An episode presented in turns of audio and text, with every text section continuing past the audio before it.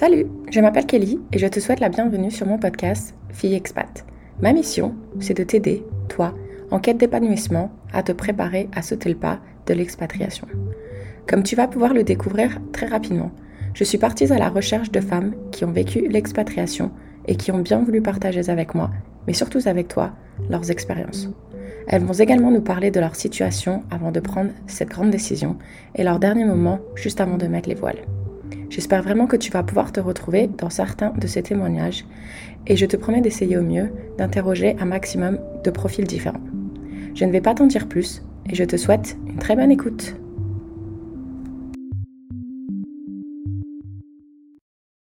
Salut à toi, grand voyageur ou futur grand voyageur. Alors je t'ai demandé récemment sur le compte Insta de FiExpat si tu souscris à une assurance voyage lorsque tu pars pour une durée supérieure à ce que ta carte bancaire va te couvrir. Et sans réelle surprise, 55% d'entre vous m'ont répondu que non, vous aimiez prendre des risques. Bon alors euh, franchement moi perso je l'ai fait aussi pendant des années donc je te comprends, on se dit pourquoi je vais payer pour des assurances dont je ne vais jamais me servir. Et bien maintenant que j'ai 35 ans et que j'ai rencontré beaucoup de voyageurs, je peux t'assurer que pour moi maintenant il est impensable de partir sans une assurance. Et juste pour te donner un petit exemple, j'ai moi un ami américain qui partait pendant quelques mois en Europe et justement, je lui ai parlé de souscrire à une assurance voyage. Il était en mode de quoi tu me parles? Et au final, il a quand même souscrit à une assurance. Et au final, il s'est retrouvé deux semaines à l'hôpital. Donc quand il est revenu, euh, je ne sais pas le nombre de fois où il m'a remercié d'avoir eu cette conversation avec lui en fait, parce que du coup, euh, la facture aurait été très élevée. Et comme il me l'a dit, s'il était à l'hôpital, c'est parce que les choses allaient mal. Et il était bien content de ne pas avoir à paniquer sur combien allait lui coûter la facture. Donc voilà. En gros, Tiff m'a récemment parlé de l'assurance ACS, donc je te mettrai le lien dans la description de cet épisode. Et je t'avoue que j'ai moi-même regardé parce que je pars pendant quelques mois aux États-Unis. Et donc, pour moi, il est hors de question que je parte sans une assurance, surtout dans un pays comme l'Amérique. Donc voilà, je voulais juste te laisser un petit message pour te dire que lorsque tu pars de voyage, renseigne-toi bien, ça doit vraiment faire partie de ta to-do list de checker. Euh, surtout que certains pays maintenant obligent depuis Covid à avoir une assurance voyage. Donc voilà, je vous invite à aller voir ce qu'ils proposent parce que c'est super simple, tout se fait en ligne, vous pouvez faire un devis euh, qui vous engage à rien, qui peut vous donner une idée du coût et qui s'adapte du coup à vos besoins, au pays destination, etc. C'est super simple, c'est super rapide, donc je vous invite vraiment à y jeter un coup d'œil pendant la préparation de votre voyage. Allez, maintenant je vais laisser place à mon invité.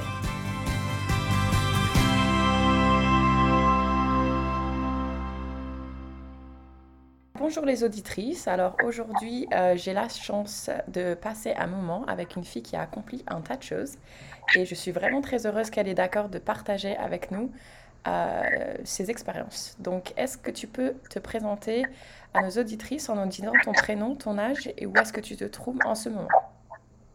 Alors, euh, bonjour à toutes. Mais tout d'abord, merci pour ton invitation, Kelly, ça me fait très plaisir. Alors, moi, c'est Mélanie, j'ai 32 ans et actuellement, enfin j'ai bientôt 32 ans et je vis actuellement à Londres. Super. Euh, ça fait combien de temps exactement que tu es à Londres? Alors j'ai décidé de m'expatrier en janvier 2020 euh, de cette année donc.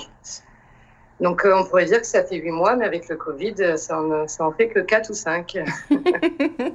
ouais, du coup, nos expériences bien, bien en France pour me confiner. Super. Alors, Mélanie et moi, on a eu un peu de chance euh, de parler avant de, faire ce podcast. Euh, donc aujourd'hui, on est d'accord que tu vas pas forcément euh, nous parler de ton expatriation à Londres, mais tu vas surtout partager avec nous comment tu t'es préparé à faire ton premier voyage en solo. Tout à fait. Donc, du coup, est-ce que tu peux informer nos auditrices en quelle année tu as décidé de partir pour ton premier solo? Alors l'année où j'ai décidé tout ça, ça devait être, en, ça devait être en 2016, parce que je suis partie ensuite en novembre 2017. Donc voilà, il m'a fallu un peu de temps de, préparation, euh, ouais, de grosses préparations avant, avant d'oser me lancer finalement. D'accord. Donc je suis partie en 2017, huit mois en Amérique latine. Super. Donc, on va faire un petit euh, retour en arrière. Alors, peux-tu nous dire où tu te trouvais euh, à ce moment lorsque tu as pris cette décision? Oui, tout à fait. Alors, j'étais euh, j'étais euh, cadre géologue, euh, j'habitais à Paris. J'avais une situation très bien, très posée, un bon salaire, un, bon cadre de vie. Et puis, finalement, il me manquait quelque chose. Il y avait un vide, il y avait un creux au fond de moi. Et j'ai commencé à regarder des blogs voyage. Et à un moment, je me suis dit, mais pourquoi pas moi finalement quoi? Pourquoi je partirais pas? J'avais déjà un peu voyagé avec des amis, j'appréciais beaucoup. Et à chaque fois que je rentrais en France, je me disais, mais quand est-ce que je repars? Où est-ce que je vais? C'était vraiment quelque chose. Et du coup, de voir tous ces blogs, toutes ces filles qui partaient en solo, ça m'a inspiré. Et j'y passais de plus en plus de temps. Et, et puis au bout d'un moment, c'est devenu une évidence en fait. Donc, quand tu as commencé à réfléchir à tout ça, ça faisait combien de temps exactement que tu travaillais pour euh, ton entreprise? Alors moi, du coup, j'ai commencé à travailler en 2012. Donc, j'avais euh, trois ans d'expérience pour cette entreprise. Je bossais pour Total. Euh, donc, ouais, j'étais, on va dire, vraiment dans la vie active. J'avais mon appartement, je pensais acheter. bah ouais, j'avais ma petite vie, quoi. Et ton petit CDI, j'imagine? Voilà, exactement. Le CDI, la routine, le métro boulot dodo, les copains qui vont bien, les soirées, les musées. Je suis une fan de musées. Enfin, vraiment, moi, plus Paris, euh, même encore aujourd'hui, c'est le cas, c'est une ville euh, que j'adore. Je, pense que je suis devenue une vraie Parisienne. J'adore cette ville et, j'avais une vie bien rangée. Je me sentais assez épanouie dans ma vie, euh, en tout cas en dehors du travail, parce que le travail, c'était. Il n'y avait pas de sens, c'était pas intellectuellement parlant, c'était pas vraiment stimulant. Donc on va dire que je restais, euh, si j'étais honnête avec moi-même, je restais pour la paix et pour euh, l'ambiance avec mes collègues qui était agréable. Donc, donc voilà, il y avait, un, je pense que ce vide venait d'un manque de sens finalement quoi. Je me dis ah, mais la vie c'est pas ça quoi. Est-ce que tu avais un copain à l'époque ou tu étais seule Non, j'étais célibataire. D'accord. Et est-ce que tu es euh, originaire de Paris ou euh, tu es originaire d'autre part? Je suis originaire du Mans. Euh, donc j'ai vécu au Mans jusqu'à mes 20 ans. Après, je suis partie faire mes études à Montpellier pendant deux ans et après, je suis arrivée sur Paris pour le travail. Voilà, vu que je, vu que je travaillais dans une, dans une société pétrolière, ben voilà, c'était Paris ou Paris. D'accord. Donc du coup, toi, oui, tu étais déjà à l'époque éloignée de ta famille? Oui, oui quand j'ai fait mes études à Montpellier, bah, je suis partie de la maison, j'avais quand même 22 ou 23 ans. Quoi, donc, euh, j'ai quand même bien profité de, du confort familial. Euh, par exemple, je me serais pas vue partir à 18 ans. Quoi. J'étais pas prête. Euh, euh, bah, D'ailleurs, ni moi ni ma maman à l'époque, on n'était pas prêtes. Quoi. Mais 23 ans, il était temps. Donc euh, voilà, j'avais déjà vécu cet éloignement familial et le fait de revenir que pendant les vacances scolaires. Parce que bon, entre Le Mans et Montpellier, on a un week-end, c'est compliqué. quoi. Oui, c'est sûr. Non, parce que du coup, je sais qu'il y en a beaucoup qui, qui ont un peu cette peur de l'éloignement familial, mais du coup, ouais, toi, tu déjà, euh, étais déjà habitué à, avoir une distance. Euh. Oui, on va dire ça. Ouais. Puis, même si avec ma maman, on est, on est, on est très, très fusionnels, euh, ça a été dur au début pour toutes les deux, hein, ce qui est normal. Hein. Puis bah, après, on s'habitue. Au final, on commence à faire notre vie sans l'autre. Et, et, voilà. Quoi. Puis bon, aujourd'hui, avec tous nos moyens de communication, on n'est pas vraiment à plaindre. Quoi. C'est clair, c'est clair. Là, euh, moi, je l'ai bien vu durant le, la période Covid, le nombre d'apéros virtuels avec, euh, avec mes amis français, c'était impressionnant parce qu'au final, je leur ai jamais autant parlé, euh, alors que ça fait 9 ans que je suis partie. On n'aura jamais autant parlé en, en virtuel, quoi. C'est incroyable. Je me suis fait la même réflexion avec mes amis pendant le Covid. on ne parlait pas autant pendant mes voyages, quoi. C'était. Mmh, on s'est retrouvés finalement, ça nous a permis de nous retrouver un peu. Mmh, c'est clair. Euh, et du coup, tu disais que tu voulais, étais prête à acheter à l'époque. Donc, j'imagine que tu avais financièrement un peu d'argent de côté avant ton départ. Oui, tout à fait. Ouais. Je suis plutôt du genre économe. Euh, donc, euh, j'avais déjà un, un, budget à côté. Un budget, en fait, finalement, que j'ai pas vraiment touché, en fait, parce que quand je me suis dit je vais acheter, je me suis dit je vais d'abord augmenter mes revenus, en fait, et diminuer mes dépenses. Donc, je suis partie sur euh, j'ai trouvé, j'ai donné des cours particuliers, je sous-louais ma cave et mon garage, euh, je vendais des choses, etc. Et en fait, au fur et à mesure, avec le temps, finalement, le projet n'est plus devenu tu économises pour acheter, mais tu économises pour voyager. Génial. Euh, voilà. Et en fait, ce qui s'est passé aussi euh, pour l'aspect financier, c'est que mon entreprise, moi j'étais consultante à ce moment-là, donc je ne travaillais pas directement pour Total. Mon entreprise a commencé à faire des plans de licenciement je savais qu'un jour je ferais partie de, de, de, la charrette, comme on dit, que je, je serais également licenciée et qu'avec ça, il y aurait une prime. Donc, c'est-à-dire que pendant quasiment un an et demi, j'ai pris très, très peu de vacances parce que je savais qu'à la fin, bah, ça me serait payé. Et donc, voilà, je suis partie avec euh, euh, un mois de salaire et euh, ouais, peut-être, en gros, avec les congés, j'ai peut-être dû partir avec deux, trois mois de salaire, quoi. Donc, euh, ah oui. Donc, ça fait plaisir, quoi. Ouais, ça, c'était malin ta part, en tout cas. et d'attendre, en plus, j'ai vraiment attendu. J'ai eu la chance d'être toujours entre guillemets, euh, employée par Total et je suis quasiment restée jusqu'à la fermeture définitive de mon entreprise. Donc, euh, donc voilà, c'est ce qui a permis d'économiser à côté. J'avais quasiment plus de dépenses vu que je donnais des cours particuliers à côté. En fait, l'argent que j'avais, bah, c'était, ouais, c'était, j'ai pu économiser facilement, quoi. D'accord. J'avais cette chance. Et quand tu, quand tu disais que tu économisais, est-ce que tu t'étais euh, fixé un objectif? Par exemple, je vais économiser tant Comment tu as. Ouais. Ou t'es juste. Alors moi, ce que j'avais vu en fait en regardant tous ces blogs de tour du monde, euh, euh, voilà, des sites comme euh, le planificateur à contresens, ce genre de choses, et ben finalement, il disait qu'en gros, faut compter 15 000 euros quoi. Pour un an, faut compter 15 000 euros. Donc moi, je m'étais dit au moins 15 000 euros, et vu que je suis du genre un peu prévoyant, je me dis bah au pire, t'en as un petit peu plus à côté au cas où tu vois, au cas où tu dois prendre un avion aux dernières minutes, enfin tu vois ce genre de choses. Donc voilà, donc je pense qu'au total, j'ai dû réussir à réunir ces, ces 15 000 euros euh, assez facilement. Après, enfin, sur place, c'est terrible, mais en Amérique latine, en Amérique du Sud, pendant huit mois, si je compte l'avion, euh, tout ce qui a été achat de matériel, euh, euh l'assurance santé, en tout, j'en ai même pas eu pour 3 500 euros. Quoi. Oh, waouh! Donc finalement, euh, voilà. Enfin, après, tout, tout dépend de la manière dont tu voyages aussi, quoi. Oui, parce que du coup, euh, quand tu as, as, commencé à économiser, est-ce que tu t'es dit, euh, je vais partir pendant un an euh, Ou est-ce que c'était... Non, l'itinéraire, on va dire, c'est venu petit à petit. Quoi. Il, a fallu, il a fallu vraiment que je me pose. Ouais, que je me dise, mais qu'est-ce que tu veux voir quoi? Et en fait, d'écrire bah, une bucket list, en fait. Qu'est-ce que tu veux voir? Où est-ce que tu veux aller? Dans quel pays tu veux... De quel pays tu veux découvrir la culture? Et là, ça prend du temps en fait de se projeter, de se dire euh, où est-ce que je vais aller, comment je vais voyager, quel mode de transport je vais utiliser, euh, où je vais dormir? Parce qu'en fait, tout ça, ça détermine ton budget aussi, quoi. Oui, c'est sûr. Donc, on va dire au départ, tu as une base moyenne, on te dit en gros 1000 euros par, euh, 1000 euros par mois. Donc, ça, c'est ce que tu vas peut-être dépenser dans des pays euh, euh, occident, occidentaux, quoi.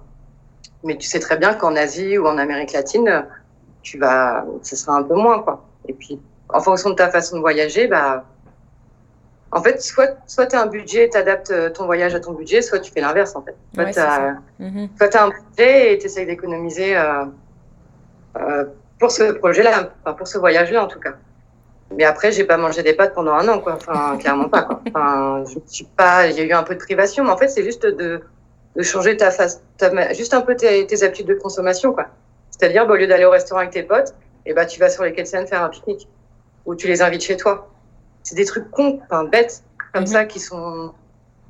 Et qui, ce qui fait qu'à la fin, bah, t'as pas payé 30 balles, mais t'as payé que 10 balles, quoi. Et bah, ça fait 20 euros pour ton voyage, quoi. Et petit à petit, bah, bim, enfin. Ouais, c'est sûr. Ouais, parce qu'en plus, euh, si tu prends même par exemple un verre de vin dans un restaurant, le prix d'un verre de vin, euh, tu peux avoir une une bouteille. bouteille, quoi. Donc, Donc, euh, voilà, c'est pas une privation. Puis franchement, je pense que quand t'as un rêve, quand t'as une envie comme ça profonde en toi, quand tu sais que c'est un truc qui t'appelle, en fait. Enfin, moi, c'était vraiment cette sensation, ça m'appelait, en fait. Bah, t'as pas l'impression de te priver, quoi. C'est comme quelqu'un qui va arrêter de fumer. Et bah, s'il a vraiment envie, il sera, il aura pas la sensation de manque, il va trouver une liberté, en fait. Enfin, Mhm. c'est une façon de voir les choses aussi, quoi. Et du coup, tu te souviens pourquoi l'Argentine? Ouais, euh, pour le tango. Moi, je voulais aller à Buenos Aires pour le tango. Alors c'est marrant, je suis pas du tout danseuse, je suis pas. euh, j'ai envie, même envie de dire que j'ai jamais été attirée par ça et que j'aime pas ça, mais je sais pas, je trouvais cette musique, cette danse, je trouvais ça beau, quoi. Et puis après, l'Amérique latine, bah, tu penses à la Patagonie, tu penses à la Bolivie. Euh... Ouais, je sais pas, non, c'était. Bah, déjà, je voulais une destination aussi qui était accessible financièrement. Donc j'hésitais avec l'Asie du Sud-Est, mais à ce moment-là, l'Asie, ça m'attirait moins, en fait. Je pense que j'avais plus des images de nature, de montagnes, de lacs, ouais, de Buenos Aires, euh, d'apprendre l'espagnol aussi, parce qu'à ce moment-là, je parlais pas un mot d'espagnol. C'était justement la question que j'allais te poser. Donc, ouais, tu parlais Donc, euh, ouais, donc moi, j'ai à l'école, j'ai appris euh, l'allemand, qui m'a beaucoup servi. Euh, je dis ça avec ironie, bien sûr. Et euh, enfin, j'ai eu 6 au bac d'allemand, j'ai dû avoir 8 en anglais. Enfin, les langues, j'aimais pas ça. Et du coup, je me suis dit, bon, bah, l'Amérique latine, euh, bon, l'avantage, c'est qu'ils parlent tous espagnol, sauf au Brésil.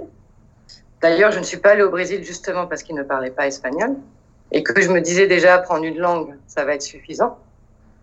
Et du coup, ce que j'ai fait, en fait, quelques, allez, on va dire peut-être deux mois avant de partir, deux, trois mois avant de partir, 30 minutes tous les jours, je me faisais du duolingo ou je me faisais, je me plongeais dans un environnement espagnol. Euh. Et finalement, je suis, partie en sachant pas grand chose, en sachant pas grand chose. Voilà, je savais dire euh, bonjour, je m'appelle Mélanie, je viens de France, je voyage. Et après, je savais compter de 0 à 100, quoi. Et après, j'avais peut-être un peu des notions, bah voilà, je sais pas, de, de la cuisine ou, enfin, toi, avec Duolingo, ce que tu passes un peu au début, les, des mots de vocabulaire, on va dire basiques, mais je savais pas faire de phrases, quoi. Mm-hmm. Euh, alors, j'avais peut-être, j'avais sûrement appris, euh, euh, je suis, tu es, il est, tu vois, enfin, les choses, les bases, quoi, vraiment, quoi, mais faire des phrases à ce moment-là, c'était très, très compliqué. Enfin, c'était impossible, quoi, à part ma phrase que j'avais appris par cœur de début. Après, je ne savais pas, quoi. Est-ce que tu t'étais acheté un petit dico ou un petit bouquin ou... Euh, oui, pendant ma préparation, j'avais dû avoir un petit, euh, un petit truc pour apprendre l'espagnol assez rapidement. Et j'ai dû l'emmener avec moi, oui. Parce que je me rappelle quand je faisais du stop, je sortais, mes, je sortais une fiche et j'avais mes, mes, conjugaisons, euh, mes verbes à, apprendre, tu vois, la conjugaison des verbes. Et donc voilà, je, passais un peu mon temps. Euh, parce qu'en fait, bah, c'est une fois que je suis arrivée sur place que j'ai appris et progressé à une vitesse fulgurante, quoi. Et ça, c'est assez impressionnant, quoi. Génial. Ouais. Aujourd'hui, c'est un bel atout, quoi. De pouvoir parler une autre langue en plus, quoi. Ah oui, c'est clair. Et puis c'est fou comme le cerveau, il a... Enfin, c'est une éponge. Hein. Hum. Ah oui, tout à fait, ouais. Et donc, du coup, euh... donc tu as pris la décision d'aller en Argentine. Tu commençais deux mois avant à apprendre l'espagnol. Et euh, qu'est-ce que tu as fait avec tes affaires que tu avais à Paris? Alors moi, je vivais en meublé. ah, pratique. Du coup, bah, le meublé, euh, j'avais pas trop d'affaires en fait. J'avais euh, mes vêtements, j'avais j'avais quelques euh, comment dire, quelques décorations. J'avais des livres, j'avais beaucoup beaucoup de livres. voilà. En gros, c'est ça, hein, parce que j'avais pas grand chose de plus. Donc voilà, mon, père est venu me déménager et ça, c'était une voiture. Enfin, j'avais, bah, j'avais un peu de vaisselle quand même, mais finalement, avec mes affaires, euh, bah, je les ai juste mis dans la cave de ma maman parce que bah, quand il a fallu tout quitter, il a fallu aussi quitter mon appartement, comme tu dis. Et, puis, bah, je suis retournée vivre chez ma maman, ce qui m'a permis d'économiser encore un peu plus. Euh, éviter de sortir 800 euros le loyer, c'est quand même, euh, bah, c'était pas négligeable, quoi. Donc, euh, donc voilà, donc mes affaires, ça a été tout simplement stocké chez ma maman, quoi. Et du coup, et entre temps, j'ai vendu quelques affaires, quelques vêtements, quelques petits trucs. Et du coup, tu es resté combien de temps chez ta maman? Alors, du coup, j'ai dû déménager au mois de mai 2017 et je suis partie en novembre. D'accord. Euh, donc, euh, quelques mois. Mais entre-temps, en fait, j'ai fait des petits voyages pour me tester. Euh, parce que je me, me suis pas dit, je pars. Euh, en plus, j'avais pas de billet de retour à ce moment-là. Je savais absolument pas combien de temps je serais sur la route.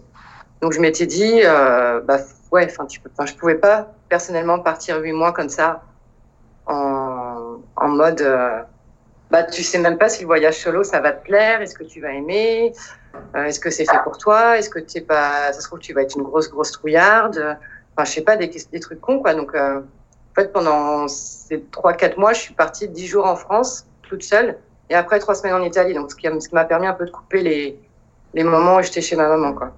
D'accord. Et du coup, alors, quand tu es partie dix jours en France, qu'est-ce que tu as voulu tester à ce moment-là?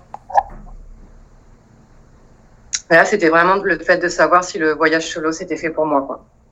Je suis partie à côté de chez moi, j'habite au Mans et je suis partie à Orléans et j'ai marché jusqu'à Tours. Et du coup, le but c'était de me dire, bah, est-ce que je vais aimer en fait? Euh, d'être toute seule, euh, me tester. Est-ce que ouais, vraiment c'était vraiment ma première question, je pense quoi. Est-ce que je vais aimer ça? Est-ce que ça va Est-ce que je vais pas avoir peur? Est-ce que qu'est-ce que je vais ressentir au fond de moi? C'était vraiment ça quoi. Je pense c'était Ouais.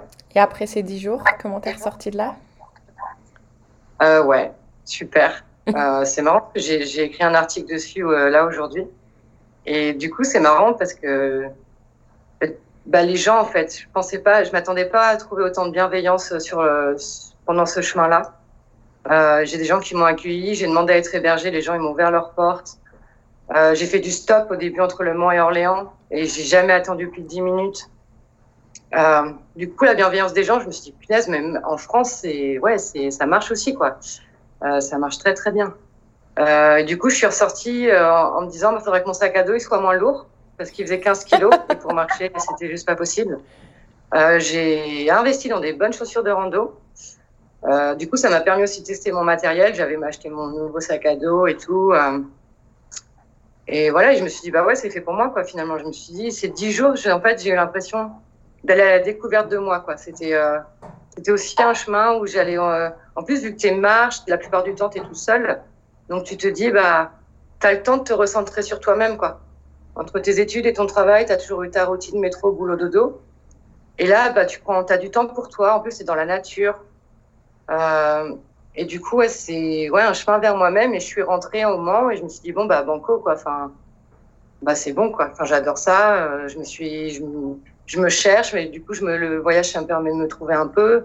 En tout cas, ces dix jours m'ont permis de, de me poser des questions, etc. Et du coup, je me suis dit, mais ouais, j'ai envie de continuer, en fait, parce qu'il y a toujours des questions que je me pose et j'ai envie d'aller plus loin, de voir de quoi je suis capable. Enfin, là, déjà, je suis partie. Euh, c'est marrant parce que du coup, quand j'étais tellement pas sûre d'aller arriver à Orléans, c'est-à-dire que j'avais même pas réservé d'hébergement. C'est-à-dire que je suis arrivée à Orléans le, un soir à 17h, je ne savais pas où je dormais. Ah ouais? Et parce que j'y croyais pas, en fait. J'y croyais pas que les gens m'auraient pris en stop, même s'il y avait quoi, 200 km. Enfin, il n'y a rien, mais je sais pas, c'était ma première fois. J'avais, j'avais mes appréhensions, mes doutes, mes peurs. Et puis, bah, finalement. Euh, oui, parce que je me, tu m'as dit offline, tu avais même dit à ta maman, je risque de revenir ce soir. oui. Mais oui, mais j'étais vraiment dans cet esprit. Ça se trouve, je vais passer la journée à 100 mètres de chez moi attendre le pouce, quoi. Et puis, bah, le soir, je serai obligée de rentrer, quoi. Et du coup, est-ce que tu as, tenté le couchsurfing ou tu as fait du porte-à-porte à la Pékin Express? Et bah, du coup, euh, ce que j'ai fait, c'est que j'ai vite installé l'application Couchsurfing. Heureusement que j'en ah, avais tu entendu l'avais parler même pas, avant. Tu l'avais pas installé. Énorme. Enfin, tu vois, le truc en mode. Euh... Mais t'es pas prête, en fait. Enfin, heureusement que je savais que ça existait, quoi. Et du coup, j'ai fait ma... j'ai lancé ma première requête. Il devait être 17h30, 18h, en plus, pour le soir même. Avec un profil que j'ai fait sur une place publique, comme ça, en deux secondes. Euh, du coup, j'avais aucun commentaire, j'avais rien, tu vois. J'avais même, je suis même pas sûre que j'avais mis une photo de moi. Quoi. Oh, waouh! Bah, ça a marché, quoi. Il y a quelqu'un qui m'a hébergé et on a passé une super soirée, quoi. Et bah forcément, tu as tes appréhensions, tu vas chez quelqu'un, en plus c'était un homme, tu te poses plein de questions, etc. Et finalement, ça s'est passé euh, super bien, quoi. Ouais, génial. Ouais. Ça fait plaisir d'entendre euh, ça des Français, parce qu'en général, on a toujours... Euh... On pense pas qu'ils sont si accueillants que le reste du monde, et finalement, si, il y a des gens comme ça. Et finalement, quand tu regardes, je sais pas si, si c'est diffusé au Canada, mais Nu et culotté, euh, c'est une émission où c'est deux gars qui partent à poil. euh, euh, ils partent vraiment à poil, quoi. Ils Ah ont ouais juste leur équipement caméra pour se filmer. Et ils ont, ils ont un objectif, quoi. Par exemple, aller boire un thé à Londres avec euh, un lord. Ou, euh, je sais pas, enfin, aller boire un cocktail à Ibiza, tu vois. Enfin, des, un, un, un objectif, un but. Et ils partent à poil, quoi. Donc, du coup, bah, et donc, ils partent tout, quasiment tout le temps de France. Et donc, la première étape, c'est de trouver des vêtements, etc., etc., quoi. Et les gens, en fait, tu te rends compte que, bah, il y a quand même, même en France, on, on pourrait en douter, mais il y a quand même une bienveillance et une générosité. Et il y aura toujours des gens qui seront prêts à t'accueillir, tu vois. C'est quoi comme émission? Je connaissais pas. Nu et culotté. Nu et culotté. Ah, voilà, ça porte bien le nom. Ouais. Diffusé sur euh, France 5, je crois, en France. Et ouais, ils sont géniaux. Il y a déjà 4-5 saisons, je pense. Les gars, ils sont. Ouais, et, enfin, c'est. Faut avoir du culot quand même, tu te dis. euh, Ouais, c'est clair. euh, C'était déjà des voyageurs en fait. Avant, ils sont donc. euh, je vais pas raconter toute l'histoire, mais voilà, ils avaient déjà voyagé chacun de leur côté avant de se lancer ce défi de se dire on part tout nu et au culot. Quoi. Ouais, quelle idée en tout cas. Oui.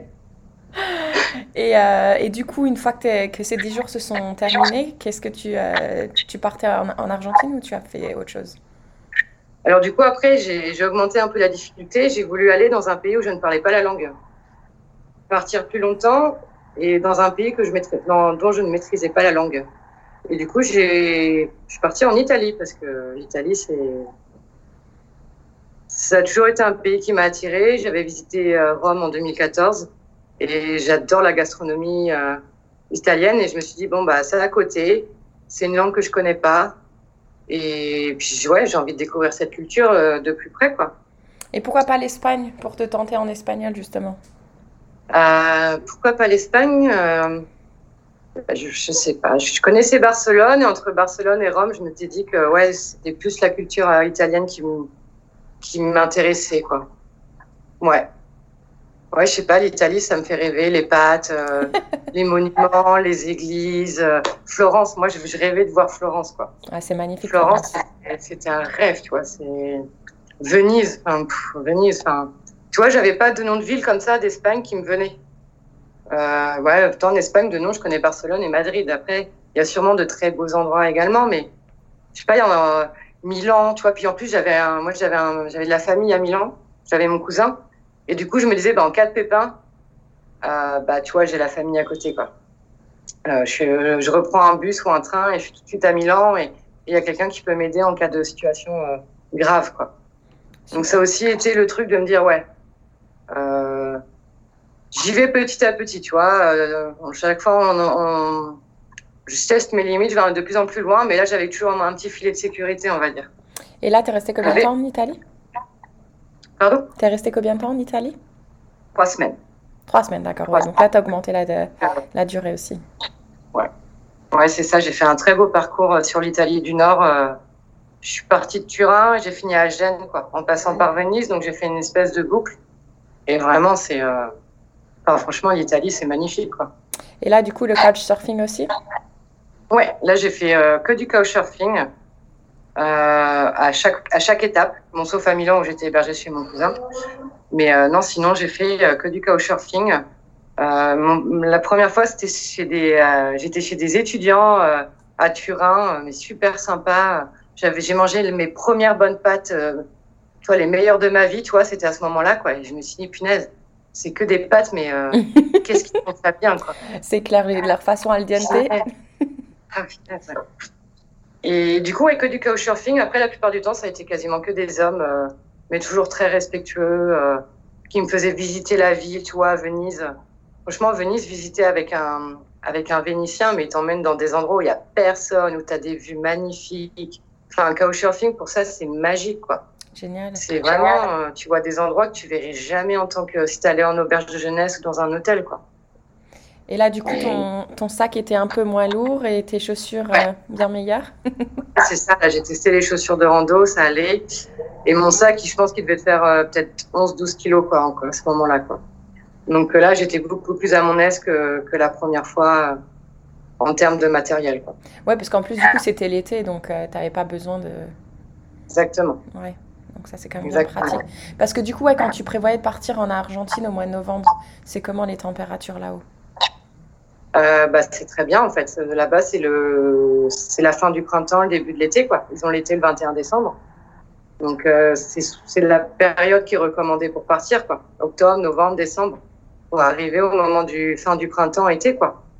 Donc euh, donc j'ai passé l'hiver au chaud quoi. J'ai passé Noël en short et en t-shirt quoi. Donc wow, la classe. ouais, donc ça c'était cool quoi. ouais, donc cool. du, du, coup donc là maintenant tu reviens d'Italie. Euh, J'imagine que tu es chaud patate. ouais. ouais, grave. Là, c'est. Je crois que c'est à ce moment-là que je book mon billet d'avion, quoi. Ouais. Euh, donc, ouais. je suis partie en novembre et je pense que j'ai dû dire, j'ai dû, j'ai dû annoncer à ma maman que je partais, euh, enfin, que c'était sûr au mois d'août, tu vois. J'aime bien réserver 3-4 mois à l'avance. Euh, donc, je pense que c'était, ouais, je suis dû revenir d'Italie j'ai dû euh, prendre mon billet d'avion pour, nos, pour Buenos Aires. Euh, je suis, donc, avant, je suis. Et c'est marrant parce que toujours dans l'esprit de me tester, c'est marrant ça, tu vois parce que j'ai pas pris un vol direct, mais ça c'était une question de prix, quoi, je pense. Oui. Mais je pense qu'inconsciemment, tu vois, je me suis d'abord fait 3-4 jours à Barcelone. En fait, j'ai fait Paris-Barcelone. J'ai passé trois jours, au... enfin, j'ai passé trois nuits à Barcelone, toujours dans l'esprit le... dans de me tenter, quoi, de me dire, bah voilà, tu vois, de me dire à un moment, bah si ça va pas, tu peux toujours revenir, en fait. et... et, puis tout s'est bien passé. Et, et c'est marrant, je me rappelle prendre mon avion. Euh...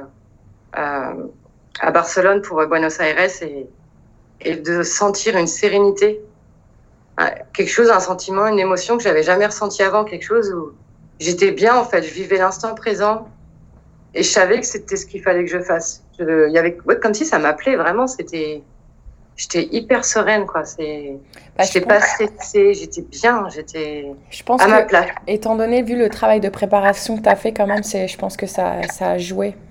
Ah mais grave. Mhm. C'est sûr, sinon je serais partie avec mes 15 kilos. Euh, Des mauvaises chaussures. Euh, non, mais c'est sûr. Hein. Je pense que la préparation, ça m'a aidé euh, psychologiquement à me faire à l'idée, à enlever mes peurs, et puis à me dire, bon, bah voilà, c'est bon, quoi. Bah, et du coup, parce que tu as, quitté ton travail, là tu fais des petits, des petits voyages pour te tester, mais tu es arrivé quand même à, continuer à économiser ou du coup tu avais le chômage peut-être? Oui, c'est ça en fait. Avec mon licenciement économique, dans le contrat, tu bénéficies au moins de deux ans de chômage. Quoi. Euh, sachant que la première année, c'était quasiment 100% que de ce que je gagnais euh, à Paris. Sauf que là, je n'avais plus de facture. Donc euh, oui, je, j'ai bien économisé. Oui. Ouais, c'est là que quand même la France, a des sacrés avantages. Mm. C'est clair. Parce que ici, je pense pas. Ici au Canada, si tu es au chômage, c'est c'est pas c'est pas 100% de ton salaire. je crois que tu as une somme limite de 2000 dollars par mois et peu importe quel était ton ton statut, quoi. Donc, euh, donc c'est vrai que ça, la France, euh, on est euh, bien nourri au niveau du chômage. Ouais. Et Après, on cotise notre chômage. Hein. Tous les mois, ils nous prélèvent de l'argent. Enfin, c'est une assurance. Hein. C'est faut pas voir ça comme. Enfin, c'est un droit finalement. C'est ça. Et là, quand tu es parti, tu l'as arrêté ou tu, tu as continué à le toucher? Ouais. Non, non, quand je suis partie le 11 novembre, j'ai enlevé mon chômage le 11 novembre. Quoi. C'est parce que je voulais que ce soit également une sécurité financière pour quand je reviendrai en fait. Parce que quand je revenais de mon voyage, je n'avais aucune idée de ce que j'allais faire. Enfin, j'étais vraiment euh, un peu perdue, tu vois. Et du coup, je me suis dit, bon, au moins, euh, quand je rentre, bah, j'aurai le chômage, quoi. Donc, ça fait une sécurité financière, ça fait un filet, quoi. Donc, je l'ai arrêté. Ça servait à rien que, euh, vu que j'avais mes économies, ça servait à rien que je continue de toucher le chômage pendant ces mois, quoi. Est-ce que, tu sais, est-ce que tu sais si, euh, pour pouvoir retoucher ton chômage quand tu reviens, est-ce que tu as une période maximum où tu peux être en dehors du pays ou il n'y a pas de limite dans le temps? C'est un an. Un an? C'est un an. C'est-à-dire que pendant un an, tu peux être euh, euh, bah, non demandeur d'emploi, donc tu arrêtes, donc tu, as, tu leur déclares que tu ne veux plus être demandeuse d'emploi parce que tu n'es plus à la recherche d'un emploi. et du coup, tu as, pendant un an, tu gardes tes droits. Donc ça veut dire qu'il faut revenir avant un an pour dire bon bah les gars, je suis de nouveau à la recherche d'un emploi. Mhm. Et là, ils te rebasculent tes, tes droits quoi. Mais sinon, tu les perds. Parfait. Et euh, est-ce que tu avais souscrit à une assurance euh, pour ton voyage? Ouais, ouais, ouais, ouais. Euh, tout à fait. Ça, c'est un truc qu'il faut faire.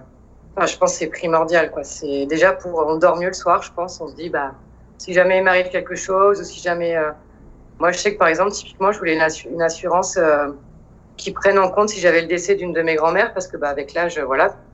Et du coup, je me suis dit, bah, si j'ai une des grand-mères qui décède et que j'ai envie d'assister à l'enterrement, que j'ai l'assistance rapatriement, enfin, ça, ça n'a pas ce nom-là, mais de, voilà, quelque chose où il te paie le billet pour euh, rentrer en France, assister à l'enterrement et revenir là où tu étais. Oh, wow. Euh, et pourtant, moi, je suis pas du tout assurance. Hein. En France, j'ai pas d'assurance santé, j'ai pas, J'aime pas ça, je trouve que c'est des gros voleurs. Mais là, là, je, non, c'est un euro par jour en moyenne et tu te dis non, tu peux pas. Si t'arrive quelque chose, que tu as besoin d'être rapatrié, euh, que ta famille a besoin de venir te voir en cas de décès, il faut y penser quoi. Ça fait partie du voyage de se dire, euh, bah, il peut se passer euh, tout et n'importe quoi. Euh. Donc, il faut y penser. Il faut vaut mieux prévenir que guérir. C'est clair. Du coup, est-ce que tu aurais une assurance à recommander ou une à ne pas recommander? Ben Moi, du coup, j'ai pas eu affaire à, à, ces, à ces assurances. Euh, la première fois, je suis partie avec euh, Chapka. Et la deuxième fois, quand je suis partie faire un PVT en Australie, je suis partie avec euh, Gobiava. D'accord. Mais j'ai jamais utilisé leur service, donc euh, je ne peux pas, faire de retour euh, positif ou négatif finalement. mais bon, du coup, voilà, j'ai beaucoup de chance. J'ai pas eu affaire à eux. Et donc, tu disais c'est en moyenne 1 euro par jour, c'est ça? Ouais, c'est ça. L'année, ça te revient euh, à 350 euros, quoi. Donc, euh, ouais, donc c'est. Voilà. Et puis bah, après, tu peux. Enfin, ça dépend où tu pars. Bien évidemment, si tu pars un an aux États-Unis, ça sera pas la même chose qu'un an en Amérique latine. Et ça dépend de la durée, quoi. Tu as des assurances de deux semaines. Enfin, en fait, tu es couvert le temps de, de ton départ. Mhm. Moi, j'avais pris une assurance un an parce que je savais pas combien de temps. Enfin, je me doutais que j'allais revenir pour l'été en France, mais voilà, j'avais pris une assurance un an, quoi. Et en plus, quand tu rentres en France, euh, ils te couvrent, la plupart, en tout cas, je pense, te couvrent deux mois. Donc, c'est-à-dire que tu rentres en France, tu as besoin, euh, je sais pas, d'aller chez le dentiste, enfin, ou faire des examens euh, pour ton retour, et ben, ils, te, ils continuent de te couvrir deux mois après ton retour. Donc, ah ouais. Toujours intéressant. Ah oui, Alors, pas ça, mais moi, en tout cas, quand j'ai fait quand l'assurance Gobi Ava quand j'étais en Australie, c'était le cas, ouais. Super. Non, mais je pense que c'est des choses pour, pour les filles qui justement regardent les assurances, des choses à, à comparer peut-être. Euh, ouais. C'est intéressant. Ouais, tout à fait, ouais. non, mais c'est vrai que je, les avais, je, les avais, toutes regardées. Après, j'étais partie avec une autre euh, pour le PVT parce que je trouvais que c'était plus avantageux, quoi. Mais, mais oui, c'est des choses à comparer. Qu'est-ce qu'on veut euh, Enfin, voilà, mais c'est quelque chose pour partir avec, quoi. Ça, c'est sûr. Ouais, moi, je vais devoir souscrire à une assurance bientôt, donc il va falloir que je commence mes recherches très rapidement. Ah ouais, c'est vrai. Hein. Et tu peux souscrire le jour même. Hein. Ah oui je, crois. Donc, euh, c'est rapide, hein, c'est pas. Donc, ouais. Mais c'est quelque chose qu'il faut, il faut s'y intéresser. Super. Et du coup, euh, donc toi, quand tu faisais tous tes, euh, tes voyages, est-ce que tu avais des, personnes dans ton entourage qui essaient de te décourager, qui étaient un peu négatifs avec ce que tu prévoyais de faire ou pas du tout? Oui, mon père. Bah, Qu'est-ce que tu vas faire là-bas? Qu'est-ce que ça va t'amener? Euh, Mais y a, je sais plus qui m'a dit ça, mais qui m'a dit mais euh, mais ta retraite quoi. ta retraite. Ouais, j'avais 27-28 ans. Euh, j'avais cotisé 4 ans. Enfin, déjà nous, je pense que notre génération, la retraite, c'est, je sais pas, c'est une licorne quoi. C'est c'est quelque chose, on la verra sûrement peut-être jamais. Puis il peut se passer tellement de choses jusqu'à ce qu'on arrive à 65, 67 ans que voilà. C'est clair. Et puis, en plus, tu vois, c'est maintenant, c'est aujourd'hui que tu es en pleine forme, tu es en pleine santé, que tu peux faire ce genre de choses. C'est pas une fois que tu seras à la retraite que tu vas pouvoir aller, euh, tu vas faire des hiking et tout ça. Donc, euh. Mais ouais, mon père, il n'a pas compris. Il n'a pas compris. Bah, je pense que nos parents, c'est aussi une génération, il faut le CDI, la maison, euh, le conjoint, les enfants. Et nous, on n'est pas là-dedans, quoi. Après, ma mère, c'était plutôt de l'inquiétude, donc elle essayait plutôt de me déco. Elle y croyait pas, en fait. Quand je disais, je vais partir, elle y croyait pas, quoi, jusqu'à ce que, je prenne mon billet d'avion, quoi. Mais elle se disait, c'est une lubie, ça va lui passer. Et après, c'est de l'inquiétude, tu vois, les gens, bah, ils regardent trop la télé, hein, malheureusement, ils ont des, nous aussi, on les a les préjugés, mais ils vont dire j'ai vu un reportage sur TF1 et ça parlait de ça, euh, au journal de 10 heures, enfin ça n'a aucune validité. Et moi je me rappelle, je leur, je je leur répondais mais est-ce que tu y es allé? Ou est-ce que tu connais quelqu'un qui est allé dans ce pays? Bah non, bah bon bah voilà. Enfin, les informations renvoient toujours des images négatives la plupart du temps, donc. Euh... Et puis moi à côté de ça j'avais ces blogs, ces filles qui voyageaient seules, qui avaient une, liberté immense, qui étaient épanouies et et de l'autre côté, tu as ta famille derrière qui dit euh, Ouais, mais c'est dangereux, t'es une fille, t'es toute seule, euh, euh puis ta retraite. Enfin, euh... En fait, c'est marrant parce que tu as, tes propres peurs, tu as tes propres blocages, mais en plus, tu dois gérer ceux, de ta famille finalement parce qu'ils projettent sur eux leurs peurs. Il y a des gens, ils vont te parler que de la sécurité, quoi. Tu es une femme, tu es toute seule parce qu'ils ont une. C'est leur principale peur ou blocage, donc ils vont la projeter sur toi. D'autres, ça va, toi, bah, être l'argent. Ah, mais comment euh, ton budget, comment tu vas faire euh, pour dormir, est-ce que tu vas manger, enfin, tu vois, des choses. Euh, c'est fou, hein C'est amusant, c'est mignon, enfin, je sais pas, mais tu dis oui, ça. Enfin... Et du coup, je pense que je les, je les ai impliqués, en fait, dans, mon, dans mes préparatifs. en leur disant, bah voilà, à Noël, je devrais être au Chili, je devrais être à tel endroit. Je leur ai fait un itinéraire, tu vois, que j'allais à peu près suivre je les ai impliqués en fait, en disant bah tiens j'ai pris une assurance euh, santé machin. Et je pense que de les impliquer, ils ont vu que j'étais hyper motivée, que ça me rendait heureuse et épanouie. Et je pense que ça les a déstressés aussi. Tu vois. Ouais. ouais, parce que du coup, toi, t'as pas été très sympa quand même de, de les laisser seuls pour Noël, c'est ça? Ouais, bah ouais, ça a été mon premier Noël loin d'eux, quoi. Et ouais, ça n'a pas été simple hein, pour eux. Hein. Et pour moi non plus, hein, mon premier Noël, euh, je ne l'ai pas vraiment apprécié. Hein. Ça a été dur. Bah écoute, moi, c'est pas compliqué. Quand je suis partie m'installer aux États-Unis, donc du coup, j'avais pas beaucoup de congés. Et euh, mon premier Noël, du coup, j'ai dû rester sur place. En plus, à l'usine, on m'a carrément dit, bah, puisque tu es la petite nouvelle, euh, c'est toi qui vas être de permanence pour Noël.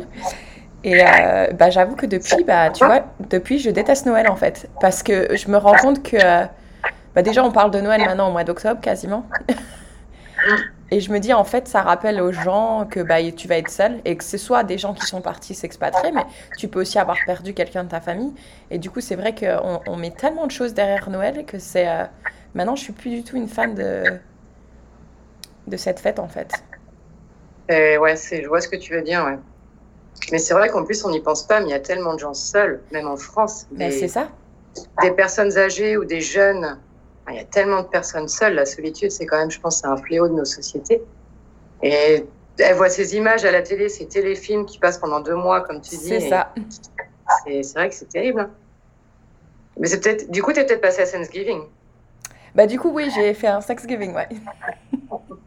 bah, d'ailleurs, c'est marrant parce qu'en plus, je les trouve un peu trop proches, euh, Thanksgiving et Noël. Parce que, bah, d'ailleurs, euh, enfin moi, je sais que la famille avec qui j'ai passé Thanksgiving, ils préfèrent Thanksgiving à Noël. Donc, du coup, c'était vraiment un repas grandiose de chez Grandiose. Et, euh, du coup, tu manges tellement que quand Noël euh, il est juste au coin de la rue, tu te dis non, ça ira. je fais pas un deuxième round. Non, c'est ça. J'ai pris mes kilos pour l'hiver, je suis bien. c'est ça. Mais euh, moi, en plus, j'ai eu la chance, au final, de rencontrer une famille mexicaine qui habitait près de chez moi. Euh, et, du coup, ils m'ont invité pour le jour de Noël. Donc, c'était euh, repas mexicain où tout le monde euh, se préparait à la tâche de préparer les tamales et tout ça. Donc, c'était c'était quand même c'était super. Mais bon, cela dit, je, déteste quand même au jour d'aujourd'hui Noël. je pense que maintenant, c'est foutu. et du coup, ça me fait penser, est-ce qu'il neige à Chicago bah, Ça dépend. moi, les, le premier Noël, non, on n'a pas eu de la neige. mais des fois, il peut y en avoir un petit peu, mais pas en général, c'est janvier-février où là, tu prends cher. D'accord. C'est vrai, on a ces images de, films américains au moment de Noël où il y a toujours de la neige en fait. Ouais, non, c'est vraiment ça dépend. Ça dépend, d'accord. Ouais, ça vraiment ça dépend de l'année. Donc, euh, donc voilà. Et du coup, euh, ah, une question que je me pose, du coup, tu as fini par danser du tango euh, en Argentine? Tu as fait ta petite danse? Ouais, mais genre 30 secondes, hein, parce que je suis pas danseuse, mais il y a eu une soirée où, euh, donc, moi, à ce moment-là, j'étais en auberge de jeunesse. On, était, on avait décidé de sortir dans, dans un endroit où ils proposaient des cours gratuitement, quoi. Et, du coup, voilà, ça a duré une minute parce que je suis pas, je suis pas vraiment à l'aise avec mon corps, euh, bouger mon corps. Enfin, et donc non, j'ai pas dansé de tango, mais franchement, j'ai vu des, tangos, mais euh, mais magnifiques dans la rue et tout. Enfin, c'était, c'est beau. Franchement, c'est génial. C'est très beau, ouais. Euh, pendant que tu faisais ce voyage, est-ce que tu as rencontré d'autres femmes euh, qui étaient en solitaire ou... Oui, énormément. Énormément. Énormément. Mais, mais j'ai quasiment rencontré que des femmes qui voyageaient seules finalement. Avec leur recul, des hommes déjà qui voyagent seuls, il n'y en a quasiment pas. Il y en a, c'est quoi? C'est 20%, même pas. Oh, wow. Mais des femmes qui voyagent seules, mais oui, et de toutes les nationalités, mais ouais, c'est terrible. Hein. Après, toi, tu vas rencontrer des voyageurs euh, sur du long terme. Tu vas rencontrer euh, des voyageurs qui, viennent, qui, viennent, qui étaient venus comme moi visiter l'Amérique du Sud. Tu vas avoir des gens qui sont en, échange euh, universitaire ou scolaire, tu vois, un genre d'Erasmus, mais mhm. le, monde entier comme ça. moi, j'avais deux Canadiennes, par exemple, qui faisaient une année d'échange à Buenos Aires tu vas rencontrer des gens qui sont en, PVT, donc le permis vacances-travail, l'Argentine qui est ouvert aux Français depuis quelques années.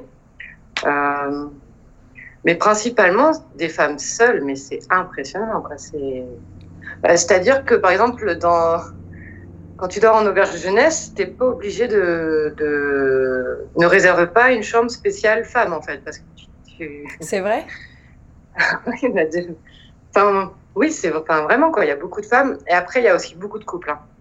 Oui, bah moi, c'est justement, ouais, c'est l'image que j'ai, que j'ai un peu du voyage, c'est de tomber. Enfin, moi, je serais Enfin, j'ai toujours dit si. Euh, le jour où j'ai un copain, j'espère qu'il aimerait faire ça parce que j'aimerais vraiment partir en couple. Mais euh, moi, comme je te l'avais dit, j'ai grandi avec un frère jumeau, donc je pense que j'ai besoin un peu de cette, euh, d'une connexion.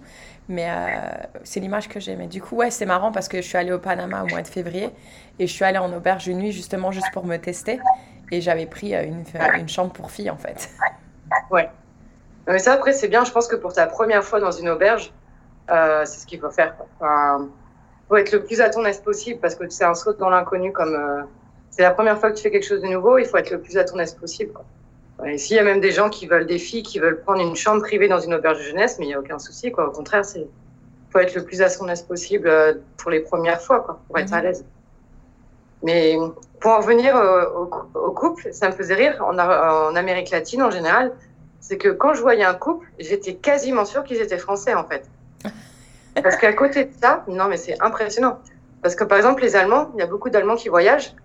Euh, eux, c'est après leurs études, c'est un rite, en fait. Ils s'accordent tous quasiment un an pour voyager. Ben, ils voyagent seuls. Euh, après, tu as beaucoup d'Israélites en Amérique latine. Eux, ils voyagent juste après avoir fait l'armée. C'est-à-dire que pendant qu'ils ont fait l'armée, ils ont gagné beaucoup d'argent et ils s'accordent un an. Et en général, ils partent, ils partent, ils partent avec leurs, euh, leurs amis ou seuls. Et c'est marrant, tu dis, en fonction des nationalités, on a un peu. Euh... Ah, j'en avais aucune idée de ça, tu vois. Dès que je voyais un couple, en plus, bah, alors s'ils fumaient, c'était. Mais alors là, je me posais même pas la question, ils étaient français. Mais, mais à chaque fois, c'était. Euh, souvent, c'était des Français. Et après, tu as les Argentins qui voyagent énormément en Amérique latine. Euh, eux, c'est assez amusant, en fait, de voir leur façon de voyager. C'est-à-dire que nous, Français, on va passer un an à économiser pour partir. Et eux, ils partent avec zéro euro. Et, ils font sur place, euh, ils travaillent, ils font du volontariat, ils font des spectacles de rue. Et ils voyagent comme ça à travers l'Amérique du Sud. Quoi. Et, euh, et du coup, est-ce qu'à un moment donné, tu t'es senti euh, en insécurité là-haut ou pas du tout? Ouais, il y a eu quelques moments, on va pas, on va pas se mentir. Donc, j'ai, il y a eu un moment dont je me rappelle vraiment, c'est que j'ai, je faisais du stop en fait en Amérique et au Chili. J'ai fini par faire du stop. Globalement, je suis partie d'Ushuaia et je suis remontée jusqu'au nord du Chili. Et il y a un moment, donc j'étais euh, j'étais au Chili ou en Argentine. Enfin, j'allais passer. Non, c'était juste avant de passer la frontière. Donc en gros, je faisais Mendoza, Santiago du Chili. Et il y a un routier qui m'a pris en, stop. Et au bout de 10 minutes, il m'a demandé si j'étais pas intéressée par une relation sexuelle. Quoi. Ah oui.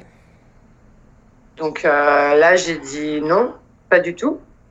Et il s'est arrêté dix minutes après pour acheter à manger. moi, j'ai dit, bah écoute, je m'en vais, quoi. Ça a été le moment un peu où tu te dis, euh, ouais, enfin, ouais, c'est bizarre, tu vois. Enfin, c'est, faut que, je parte d'ici, quoi. il a faut que je trouve un moyen de descendre de ce camion. Après, c'est, je sentais bien que le mec, il était pas, euh, il a pas insisté, tu vois, mais c'était malsain, du coup, la fin direct, c'était devenu malsain, quoi. Mm-hmm. Euh, non, bah non, désolé, je, je m'en vais, quoi. Enfin, je vais pas faire la route avec toi et serrer les fesses pendant deux heures, quoi. ouais, non, c'est ça. Pas chercher quelqu'un. Ma sécurité avant tout, quoi. Ouais. Et euh, je sais pas comment ça se passe au niveau des. Est-ce que tu avais besoin d'un visa ou de quelque chose pour aller là-haut ou... Non. Alors, euh, tous les pays, si je me trompe pas, euh, en tout cas tous les pays que j'ai traversés, on n'a pas besoin de visa. On ne paye pas, en fait. On a deux mois ou trois mois de... On a deux mois d'autorisé dans chaque pays. Donc, à chaque passage de frontière, tu as un tampon et tu as deux mois gratuitement. Super. Après, tu peux les, tu peux l'étendre. Alors, par exemple, euh, au Chili, il y a un endroit qui s'appelle San Pedro de Atacama. C'est tout au nord du Chili, c'est en plein désert. Il y a énormément de Français qui travaillent là-bas, euh, bah, au Black. Et du coup, ce qu'ils font, c'est que tous les deux mois, vu que la c'est entre la frontière euh, avec la Bolivie et l'Argentine, et bah, tous les deux mois, ils traversent la frontière, ils font tamponner et ils reviennent. Ah ouais. Donc voilà, il n'y a vraiment pas ce problème. en tout cas, le visa, il est gratuit et il dure deux mois. Donc, euh, c'est bien pratique. Donc, voilà, ça c'est une bonne chose. C'est ouais, c'est. J'ai pas été embêtée avec les visas. Quoi. Super. Et du coup, ouais, donc tu as fait l'Argentine, le Chili et? Et la Bolivie. Et la Bolivie. Ouais. Et, euh, et du coup, tu es rentrée à quel moment? Donc, je suis rentrée en juin 2018, du coup.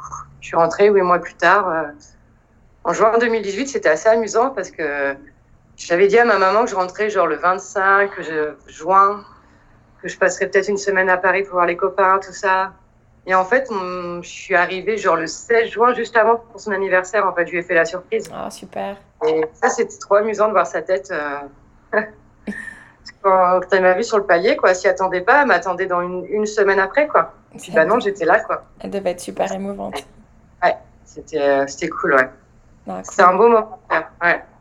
Ouais, parce que, en plus, je trouve que c'est intéressant quand tu rentres, enfin, j'ai pas envie de dire d'utiliser le mot objectif, mais en quelque sorte, de te, te, donner quelque chose qui te donne envie, qui t'excite à l'idée de rentrer, parce que je pense que le retour, il doit pas être si facile. Non, mais c'était horrible. Mm-hmm. Moi, j'ai pleuré hein, en Bolivie. Quitter la Bolivie, ça a été un crève-cœur. Hein. C'était. Euh... Puis t'es tellement bien, franchement, mais. Vraiment, t'es bien, t'es bien dans ta peau. Tu vis instant présent, tu rencontres tellement de gens, mais euh, ça, c'est un truc de fou. Mais des gens qui sont du coup dans la, dans la même énergie que toi, c'est que des bonnes énergies. Puis t'es bien, en fait, t'es sereine. Après, il y a aussi, bah, il y a de la fatigue, il y a des choses, enfin bref, mais globalement, t'as pas envie de quitter ça, quoi. Moi, je suis rentrée pour la famille, sinon, mais je serais jamais rentrée finalement, je pense, quoi. Mm-hmm. Ça t'apporte une sensation de bien-être, un bien-être vraiment, parce que c'est pas qu'une sensation, c'est vrai. Et ouais, du coup, le, puis bah, tu rentres, mais qu'est-ce que tu vas faire aussi? Enfin, après, t'as, as le, comme m'a dit une pote, et c'est horrible, mais euh, enfin, ouais, enfin, tu retournes dans la vraie vie, quoi. Mais non, mais non. non, s'il te plaît, la vraie vie, c'est pas le métro, boulot de dos et payer mes factures, s'il te plaît, quoi. On n'est pas né, enfin, moi, je pense personnellement qu'on n'est pas né pour ça, quoi. On n'est pas né pour ça. Non, c'est pas pour ça qu'on est là, quoi. Euh, non, bah non. Moi, la vraie vie, c'est pas ça. Désolé, on sait pas euh, m'endetter pendant 30 ans, pas avec un appartement. Euh. La retraite, Mélanie, la retraite. Putain, je ferais ça à ma retraite, quoi. Je serais 500, je au minimum vieillesse, là, à 600 ou 700 euros. Et encore, on a la chance d'avoir un minimum vieillesse. Non, mais c'est. Et c'est vrai que, ouais, le retour, bah, déjà, tu quittes un endroit où tu te sens bien et en plus, tu dis, mais qu'est-ce que je vais faire, quoi? Ça, j'avais pas prévu, tu vois. Je, je partais. Je m'étais dit, je trouverais les réponses en chemin, tu vois. Mhm. Et non. et ben non. Ben non. Du coup, je suis repartie.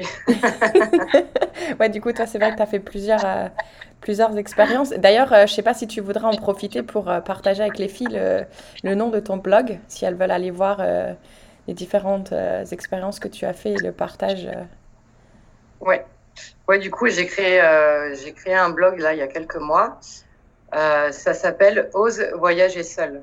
Et du coup, voilà, c'est un blog où euh, il y, a, y, a, mes retours d'expérience sur mes différentes, euh, sur mes, sur les différents aspects du voyage que j'ai vécu. Donc après, euh, donc voilà, l'Amérique latine, j'en parle. j'ai également fait un PVT en Australie. là, en ce moment, je suis expatriée à Londres. je parle aussi de mes deux mois aux États-Unis et puis de tout ce qui va arriver. Parce que 2021, je retourne sur la route. Et du coup, voilà, je donne. Enfin, je pense qu'avec l'aide de mon retour d'expérience, euh, je les aide en fait, je les accompagne à oser aussi elles voyager seules, quoi, à trouver cette liberté et ce bien-être euh, qu'offre le voyage, quoi. Ouais, donc les filles, je vous invite à aller voir euh, son blog, il est super intéressant. bon, on arrive à la fin du podcast, du coup, alors j'ai encore quelques questions à te poser. D'abord, la première que je vais te poser, c'est est-ce que tu as un conseil, d'autres conseils? Bon, tu as déjà énormément partagé avec nous, mais est-ce qu'il y a quelque chose que tu aimerais rajouter et partager? Moi, je pense, et je pense que c'est ce que j'ai essayé de transmettre tout au long du podcast, c'est vraiment d'y aller. Enfin, moi, ce que j'ai fait et ce qui m'a aidé, c'est d'y aller petit à petit, d'y aller pas à pas. En fait, au début, on est là, on a trop de questions et ça nous bloque, en fait. On est bloqué par toutes ces questions où est-ce que je vais dormir, est-ce qu'il y a des visas, il y a trop de choses. Et en fait, je pense qu'elle est petit à petit dans ces préparations. Je pense que se tester, c'est important, partir euh, deux jours en week-end à côté de chez soi, euh, se prendre un bel hôtel, peu importe ce que tu aimes faire, mais un truc où tu es tout seul. Euh, je pense qu'il faut se tester, faire tout petit, petit à petit, euh, donner un peu des, pas, pas des objectifs, j'aime pas dire ça, parce que préparer, la préparer un voyage, c'est aussi hyper, euh, hyper stimulant, hyper, euh, enfin, franchement, tu es motivé, tu as une énergie et tout, donc c'est super agréable. Mais se dire, voilà, y aller petit à petit, quoi. Prendre des informations à droite, à gauche. Il y a plein de sites internet aujourd'hui qui sont très bien faits, des blogs magnifiques. Euh, Aujourd'hui, l'information, elle est facile à trouver. quoi. C'est clair. C'était pas le cas le, autant bien avant où il y avait que le guide du retard et encore. Mhm. Et là, aujourd'hui, on a la chance d'avoir des informations directes sur son téléphone. quoi. Donc voilà, d'y aller petit à petit. Euh, et il y a un truc, vraiment, c'est d'imaginer qu'est-ce qui peut, qu'est-ce qui peut t'arriver de pire en fait. De dire, ok, je perds, mais qu'est-ce qui peut m'arriver de pire? Moi, le matin, quand je suis partie euh, du Mans pour aller à Orléans, bah, je me suis dit, bah, le pire qui peut m'arriver, bah, c'est ce soir, bah, je rentre chez moi. Quoi. Et tu vois, et du coup, à chaque fois, je creusais, mais c'est pas grave si le soir je rentre chez moi, euh, bah, tant pis, j'aurais, au moins j'aurais essayé. J'aurais tenté, j'aurais dépassé, j'aurais, je serais sortie de ma zone de confort. J'aurais essayé quelque chose de nouveau. Et à chaque fois de creuser, de dire, mais qu'est-ce qui peut t'arriver de pire? Qu'est-ce qui peut t'arriver de pire? Au final, je te rends compte que, bah, mais même si t'arrive quelque chose, mais c'est pas grave, tu fais chemin arrière et c'est pas grave, c'est la vie, au moins t'as tenté, quoi. C'est clair. Moi, je pense que justement, ce qui peut arriver de pire, c'est de pas tenter et de, de vivre avec cette question. Et si j'avais fait ça? Donc. Euh... Exact. De dire, tu sens qu'il y a un truc au fond de toi qui te pousse et puis de, pas essayer, mais en plus, ça va te bouffer la vie, en fait. Quoi. Parce qu'à l'intérieur, tu sens que c'est tellement profond et c'est un appel, quoi. Tu dis, mais non, enfin, faut y aller, quoi. Enfin, faut se tester et puis, bah, si tu arrives si c'est pas fait pour toi, mais c'est pas grave, mais au moins tu le sais. Ouais, c'est bah, c'est pas fait pour toi, et bah, et bah tant pis, bah, tu, vois, bah, tu partiras en vacances avec tes copains ou peu, importe. Mm-hmm. Et c'est vrai de, tester, ouais, sortir de sa zone de confort, en fait, ça t'offre mais des possibilités immenses dans ta vie, en fait. Enfin, je trouve que quand tu voyages, déjà, tu vis pleinement, tu vis, euh, tu vis l'instant présent et ça, c'est beau. Et tu as l'impression que tout est possible. Mm-hmm tout ce que tu entreprends, c'est comme si, enfin, c'est marrant, mais pourtant, je suis pas du tout spirituelle, je suis pas croyante et tout. Mais je sais pas, tu as envie de quelque chose, et bah, ça t'arrive, en fait. Enfin, je sais pas. Tout s'organise de la façon que tout se passe bien, en fait. C'est impressionnant, quoi. Ouais, et puis en plus, l'avantage du solo, du coup, c'est que tu, euh, tu réponds à tes envies à toi-même. T'es pas obligé de demander l'autorisation à quelqu'un. Euh. Mais moi, toi, je, j'ai si vraiment, quand je réfléchis à tout ça, ce qui s'est passé en 2014, j'ai visité New York avec des amis, avec ma meilleure amie euh, et son conjoint. Et moi, New York, c'était un rêve, tu vois, vraiment, New York, j'adore. Et moi, je me voyais siffler un taxi dans la rue, boire un cosmopolitain dans un bar à cocktail. vraiment, j'avais une image. Et eux, on n'avait pas la même façon de voyager. Et du coup, je me suis dit, mais putain, mais pardon, mais si j'étais toute seule, mais je serais en train de m'éclater dans mon rêve, quoi. Tu vois, je serais vraiment. Euh, ça aurait été encore mieux, quoi. Ça a été très bien, mais j'ai kiffé New York. Et c'est pour ça que j'y suis retournée là, il y, a, un an en arrière, parce que j'avais envie de vivre ça, ce que j'avais pas pu vivre avec eux. Et au moins, quand tu es seul, mais punaise, tu fais ce que tu veux. Tu peux aller le boire ton, ton, ton, cocktail. Exactement, quoi. Et ça, c'est une liberté euh, énorme, quoi. Moi, à New York, j'avais voulu aller courir à Central Park. Ah ouais, ah, c'est. Et j'étais allée avec euh, ma cousine au mois de février et il faisait euh, moins 25 degrés. Ah, et mais tu sais qu'on l'a fait, on a couru 5 km. Et, et finalement, c'était pas si désagréable que ça. Il, faisait, il y avait un, ciel bleu magnifique. Mm. Et tu te couvres bien. Et on a fait notre petit footing à Central Park, c'était génial. Mais ouais, j'imagine, ouais. En plus, vous ne deviez pas être les seuls à courir, j'imagine. Ah non, Central Park, le nombre de coureurs qu'il y a, c'est impressionnant. C'est ça, ouais, non, c'était, euh, c'était vraiment super bien. Euh, donc, si euh, la, fameuse question que je pose à la fin de chaque podcast, c'est si la Mélanie d'aujourd'hui, elle rencontrait cette Mélanie qui était dans son CDI chez Total, ou elle, quand elle commençait à se poser ces questions, qu'est-ce que tu lui dirais? Bah, keep going, quoi. Continue. Vas-y, fonce. Vraiment, fonce, quoi. No regret. non, non, non, non, non. Non, non, carrément pas. C'est fonce, continue, suis ton instinct, suis ce que tu as envie de faire, suis ce qui est au fond de toi. Vas-y, parce qu'à la fin, c'est que du bonheur. Quoi. Super. Donc, euh, ouais, c'est ce que je lui dirais. Et euh, est-ce que tu aimerais conclure avec ta citation ou ta chanson préférée? Euh, bah, J'ai une belle citation, c'est ma. Enfin, qu'on lit rarement parce que je pense qu'elle est trop nouvelle et, et ça vient d'un film en fait, ça vient du film de Céline Sciamma, Portrait de la jeune fille en feu, qui est un film qu'en plus que j'adore, que je recommande à tout le monde. Et à un moment, il y a une des, un des personnages qui, qui pose la question euh, être libre, c'est être seul. Et, et ouais, en fait, enfin, moi je réponds oui carrément quoi. Oh wow, c'est je, je, trouve ça beau quoi. Être libre, c'est être seul et et ouais, en fait, je pense qu'il il y a une liberté dans, dans le fait d'être seul, quoi. Génial. Et si je peux me permettre, je voulais, je voulais citer autre chose. Si c'est une chanson d'un artiste que j'adore qui s'appelle Damien 16. La chanson, c'est À bout de souffle. Et la citation, c'est définir les possibles pour défier l'impossible. Et ça, je trouve que ça, voilà, ça me définit bien aussi, quoi. Magnifique. Bah écoute, moi en tout cas, je sais pas pour vous les filles, mais moi, elle m'a vraiment donné envie de partir en solo. En solo. Euh, c'est génial. Merci beaucoup d'avoir. Merci. Euh... Bah non, merci à toi. Franchement, ça m'a fait super plaisir de partager à euh, ce moment-là. Ouais. J'espère que ça aidera un peu tes auditrices à, à faire le point et puis bah y aller quoi, à oser voyager. Ouais. Et puis peut-être euh, s'il y a des, entourages qui écoutent de voir qu'il y a un peu de positivité aussi dans les voyages en solo, c'est pas que du négatif et c'est pas que des mauvaises expériences. Super, et eh ben merci beaucoup et euh, à très bientôt. Salut les filles. Bientôt. Au revoir. Et voilà, merci de ton écoute. Si tu as aimé cet épisode et que tu penses que ce podcast mérite d'être visible ou que tu souhaites tout simplement me faire savoir que je devrais continuer ces interviews, je t'invite à me laisser un petit commentaire et pourquoi pas me faire le don de 5 étoiles. Je t'invite aussi à partager ce podcast autour de toi si tu souhaites à ton tour venir en aide à d'autres femmes. À très bientôt j'espère. Cheers!